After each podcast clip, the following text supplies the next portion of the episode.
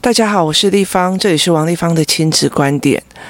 我，到现在已经差不多四十几岁了。其实我觉得人哦，已经迈入了一个所谓的比较中老年的过程里面。那我一直到现在，我还会常常在思考，说我的父母在某一个地方给我的教养哦的观念是对的还是错的哦？那以财务的状况来讲的话，其实我父亲跟我母亲哦，他们所带领我走过的那个金钱的概念是完全不太一样的哦。那我一直后来很理解，就是我一直在摆脱我妈妈给我的财务观念哦。他觉得其实你只要放开心胸，然后你想要有钱就会有钱这样子。那后来我才理解这件事情，其实是，是旁边的人在支撑他，但是我不喜欢这样子的状况。那后来我也会很理解一件事，我妈很常常会跟呃我说说，她当然会在购物的时候买得非常非常的开心哦。那可是她会觉得赚人家钱这件事情是很要不得的。那我有一段时间哦，我没有接业配。那其实没有接业配的一个非常大的一个关键点哦，其实就是在于是说，因为如果并不是 Podcast 哦，那我其实不会在公开的网络上哦去写说，诶，我的教养观念大部分是什么？那有时候我觉得这些东西很重要要写，那有些东西我会觉得我想要传下来给我的孩子看。所以我就会写，但是我没有像一般的那些网红作家或者是粉丝的作家一样，就是很大量的写。为什么你知道？因为其实我觉得我在呃陪伴我的孩子长大，然后我还有必须要工作室那么多的孩子哦，他们每个人都有遇到每个人的问题点。那其实我觉得我没有必要哦去跟那个网络上的那一些很奇怪的逻辑在对战。那后来我会开 podcast 的一个很大的原因，其实我真的真心想要让工作室的孩子们以后知道，现在呃他们当下是怎么被教养起来的，然后呃立方姨又是怎么样，有什么样的观念陪他们。那工作室里的父母哦，他们也可以在回家的时候把观念厘清的比较清楚。那我就把它当成法布斯在做，可是后来我慢慢的在理解一件事情哦，尤其是这一年的那个疫情的关系，那大部分的人的产品都卖不出去哦。当时我那时候成立关关破这个品牌的时候，我其实是真的很想，因为那时候其实没有人在做繁体凹槽笔顺，那我的小孩还有工作室的小孩有几个学习障碍哦。那我后来其实是用我自己开课的钱，然后自己去做。那我的教案啊、教材也都是自己去自己去买的。对我来讲哦，我当然知道房间哦有一些品牌，他其实跟我谈说，诶，那我来。帮你卖哦，我用我的呃亲子平台帮你卖，然后到最后他就是出了一个仿冒品，仿冒品也没有关系，但是问题我觉得他仿冒的东西其实会让小孩的眼睛更不好，因为他在繁体中文的旁边加了非常多的画画干嘛的，其实相对的放让这个孩子容易分心呢。对我来讲，我觉得这很多人替我很抱抱不平，但是我其实会有一一件事情，就是说，只要是善的东西，对孩子有用的东西，我觉得它变成一个潮流，或者是变成一个逻辑式的思维，甚至它可以帮助更多的孩子。例如说，帮助更多的孩子他熬过写字这一关哦，或者是帮助更多的孩子熬过数学图形这一块哦。这对我来讲，我觉得非我。我不是觉得非我不可，所以就是大家都可以做。所以后来我会慢慢的理解一件事情，在整个疫情的过程当中，你在推教案跟教材的过程当中哦，你会忽然理解一件事情是，台湾有很多的呃那个企业跟商家哦。他们其实是非常用心的在生产产品。那你知道，在这个年代生产产品是一件非常可怕的事情，因为仿冒非常快速的就会被仿冒了。那也不是说台湾人没有敢反冒你就好了，其实就是有一些国家，它真的是没有任何一些。智慧财产权的观念哦。所以其实你要去开发一个产品，你要去行销一个产品，然后你要打样要做什么，其实它其实很快的哦。就被仿冒了哦，像我的呃凹槽笔记笔顺练习簿哦，很快的就是被一个蛮台湾蛮大的一个出版商就就这样整个仿过去，但是他仿过去的过程里面，其实是我觉得没有一个学习概念啊。于是我后来其实在在整个过程里面，我开始在理解一件事情哦，如果我真心为孩子好哦，那。台湾的所谓的经济流动的状况，如果我没有去出一点点力哦，就是当经济是一滩死水的时候，对我的孩子或会未来的孩子都不是一件好事。只要这个产品是好的，这个出版社是好的，或者是这个出版品是我或许一开始不觉得它很不错，但是我觉得后来在整个过程里面，我找到了可以应用的方式的时候，我就会推给大家。那现在我对呃销售跟业配的概念也是这个样子哦，但是其实我熬了将近好几十年，在摆脱所谓的呃经济行为这件事情是有愧疚的。那其实我一直知道，我这么辛苦的在做这一件事情，就是摆脱我自己对销售行为的这个概念哦，是有痛苦的这件事情。那或许在我妈妈在教我的当下，她真的是习惯性讲说：“哎呀，探单就这几年就派呀。”然后，可是后来我会觉得说，为什么不能给别人赚？当下的时候，你觉得买卖双方是合意的，那你为什么后来在抱怨？当然你可以抱怨没有错，但是不代表他没有良心啊。就是你可以在。网络上找到便宜的，你也可以在平面上，就是实体空间找到比较贵的，但是他提供的氛围跟当下，或者是他接触呃顾客的方式是不一样的。那为了这一件事情哦，我常常在思维一件事情是说，如果我的孩子哦。他们想要做一件事情，例如说他想要做销售哦，或者是他想要做业务哦。那其实我为什么要让他有这么多的心理压力？就觉得哦，做业务不好，我只能做文书哦，我。怕被人家拒绝，我怕被人家讲话这样子，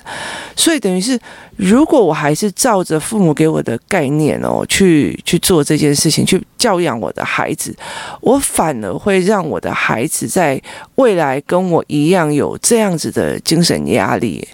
所以，其实在我女儿很小的时候，我就带着她去，就是她自己买了一个那个什么贴纸机，然后。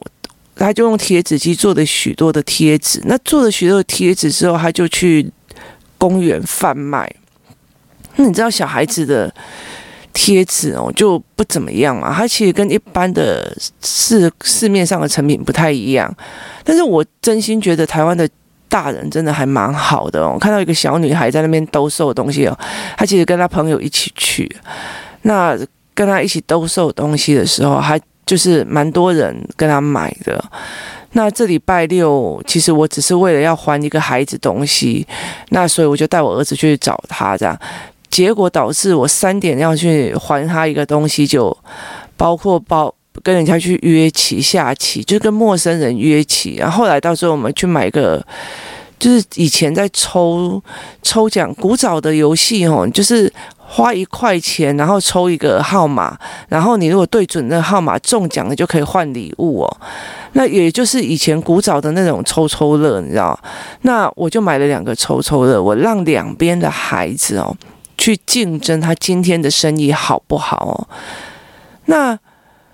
其实像我儿子早期来讲，他是很避暑的，可是他现。就是为了这一件事情可以赚钱，这一件事他很放得开哦，就是很快的拿了之后哦，就赶快冲去。其实我们也是临时起意这样，那他就很赶快的冲去，在人群里面用走卖的方式在走卖。那后来我就跟他讲说，走卖的方式哦，其实不太能够呃让别人停下来，然后别人也会防备心比较大。那因为分两组，一边是游戏，一边是。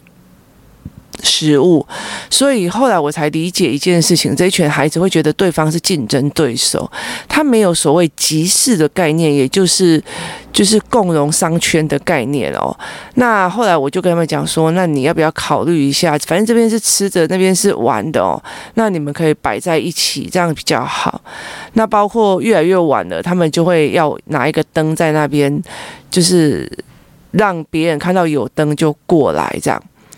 所以他们开始在那边叫卖哦，来哦，诶，一块钱一一个机会，一块钱一个机会哦。那在他们那个当下，其实是没有什么压力，也觉得别人拒绝也 OK 哦。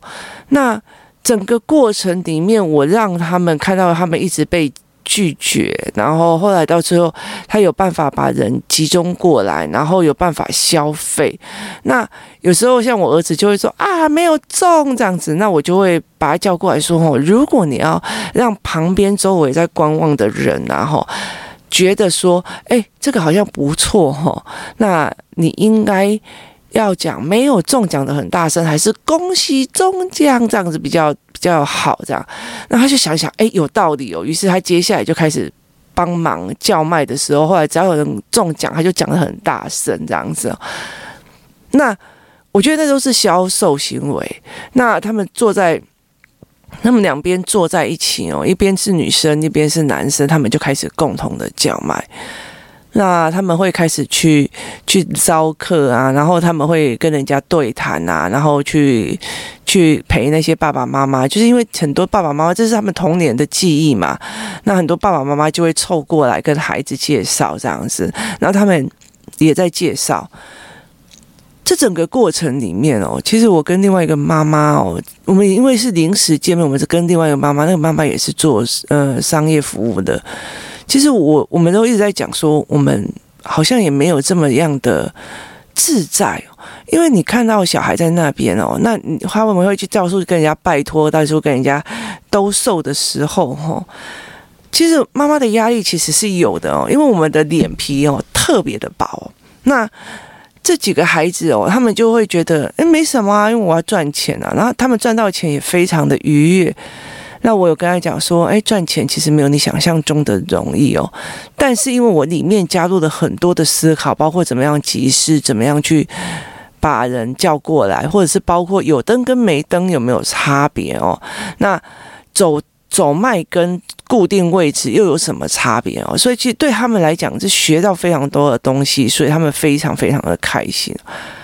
那这一集的一个很大一个重点是在于是说。呃，很多人跟我讲说，其实小孩的事情不要管这么多，就是他们自然会长大。我真心觉得，每一个人，就算是你把它丢在森林里，或许它也会变成泰山长大，它也会长出自己吊树绳的能力，也有可能啊。如果没有死掉的话，可是在这整个过程里面哦，你想要养成怎样的孩子哦？那他们的人生里面是不是清安自在的在过日子，是一件非常重要的事情哦。我常常会觉得一件事情，就是，呃，我在销售的时候，我在做事情，明明这件事情或者是我的产品是非常好的，那我为什么这么的脸皮这么薄？那可是他们却会觉得这很自在啊，就就赚钱嘛，就没什么了不起，就是，呃。缺钱就去赚就好了，那有有事情就去赚就好了。就是他们用这样子的很坦然的心态哦，去做一个经济上的交流。那有呃，我一直到呃，在有一本书，有一套书，它是给青少年的哦。它有夹杂着漫画，然后夹杂着呃课文这样。它其实一直在告诉你一件事情，就是。我那那里面是让我觉得有一些概念是非常非常好，所谓的经济行为哦，也不过是，就是经济型也也不过是我在提供你不想做的，或者是你没想过的，它其实是有很多很多的概念在里面哦。那比如说我今天有车，但是我不想开车啊，或者是说今天有人生病了，我没有办法稳下心来开车啊，所以我。叫一下计程车，然后我付给他费用哦。这是因为我可以做，但是我不想做的事情。那我提供了一个人愿意做的人来给我一个服务哦。那例如说，我不想要自己缝纫衣服，我请了别人帮我，就是做一件成衣，我去买了一件成衣。那你怎么会觉得你在卖一件衣服的时候是一件羞耻的事情呢？因为你在提供别人他们不愿意做的事情，或是他们不会做的事情哦。那我一直到了很久之后，我才开始一直在洗自己这样子的脑袋哦，然后一直在告诉我自己，如果我今天。把自己做成这个样子，就觉得说哦，好像赚人家钱不好意思，推销东西很不好意思哦，这样我反而害我的孩子哦，在身心思上会觉就是厌恶金，就是又爱金钱又排斥爱金钱，排斥赚钱哦，这才是很多人的共同通病哦，就是他们很小孩，就是小孩有一些人他会常常就是宅在家里。但是他们其实，他们爱不爱钱？他们爱钱，但是他们排斥赚钱哦。那这件事情才是让我觉得非常匪夷所思的一件事情。那我在我整个的过程里面哦，今这礼拜六，那我带的孩子们他们在公园里哦，其实我们五点多就已经在公园了。那我们也约了七点半的餐厅吃饭，那导致到了最后。我们到了十一点多才回去，为什么？因为小孩不愿意收摊，你知道？那他到了八，我们到了八点多，就是我们我们就先提前取消了我们的预约，然后我们一直等到孩子愿意收摊了之后再去吃饭。那吃完饭，他们又在吃饭的当下哦，去享受一种。因为我们找的餐厅很特别，因为那时候大部分的人都晚了，所以餐厅会比较少。那我们找了一个餐厅是现场有那个演唱的，就是一个人演唱这样子，然后跟整场的客人聊天啊、唱歌啊，你要不要点歌这样子？那小孩认为觉得以前都在 YouTube 点歌，现在可以在真实的是人演点歌。那我会觉得这件事情是非常有趣，那小孩就弄到很晚才回去哦。那他们就会觉得说，我在玩吃的当下，我在呃赚钱的当下，我学到非常非常多的东西，这件事情是愉悦的哦。他甚至没有任何包袱与价值在哦，就是。该赚的赚，该吃的吃，该笑的时候笑哦。那这中间不需要掺杂任何多的呃价值或怎么样这样。那我其实会觉得非常多的父母在金钱的这一部分哦，其实比所谓的性教育还要避讳。那也可能是我们过去的问题点。那我现在非常像工作室里面有一些妈妈们。有几个妈妈他们是在做商商商的，那我其实就会跟他们讲说，我们一起来把台就是台湾的孩子的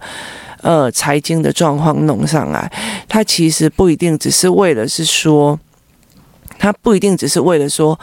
我要让他们学什么财务会计哦。其实有时候只是你去卖的是卖东西的时候，你不会觉得心情很有什么压力或状况。那工作室有一段时间呢，我们也提供了。就是那个繁体凹槽的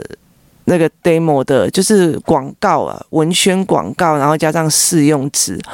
让孩子们哦去那个学校附近，就是有带家有些孩子在那边发传单。那那时候其实我们本来已经要请那个工读生啊，那后来有些妈妈就会跟我讲说，拜托给我练小孩哦，他们就把它拿过去。他们在做一件什么事情？哦，他我那时候就教他们说，你再去发传单的时候，你要去告诉孩子，你要去找看看到底哪一些人会需要这样子的产品，也就是寻找你的 TA 哦。那他们就会跟我讲说，那我现在就看一下说啊，那个有带小孩的，那我发给他，那是安亲班老师，我发给他，然后就跟他们讲说，哦。你好，这是我们的产品哦，然后你们可以写字写得轻松又漂亮哦，那可以帮助小孩哦，那嗯，某某啊，博客来啊，妈咪爱都有贩售，这样就是让他们去练这个胆。那有些小孩一刚开始真的很怕，你知道吗？那其实因为妈妈本来就知道他们要陪孩子练哦，所以他们就会。真的非常认真的去告诉孩子，来，我们观察，看看谁有可能是已经有小孩的。然后，例如说下课的时候，那你现在四点多的时候，你应该去学校前面等，还是你要去捷运站等？哪边比较会有你的呃客人群这样子？所以后来到时候有很多小孩的那个脸皮哦，就在这一些东西上面了，慢慢的去消耗掉了。他们就觉得说，哎，原来他拒绝我，搞不好是他没小孩，不是我这一个人的错。所以其实。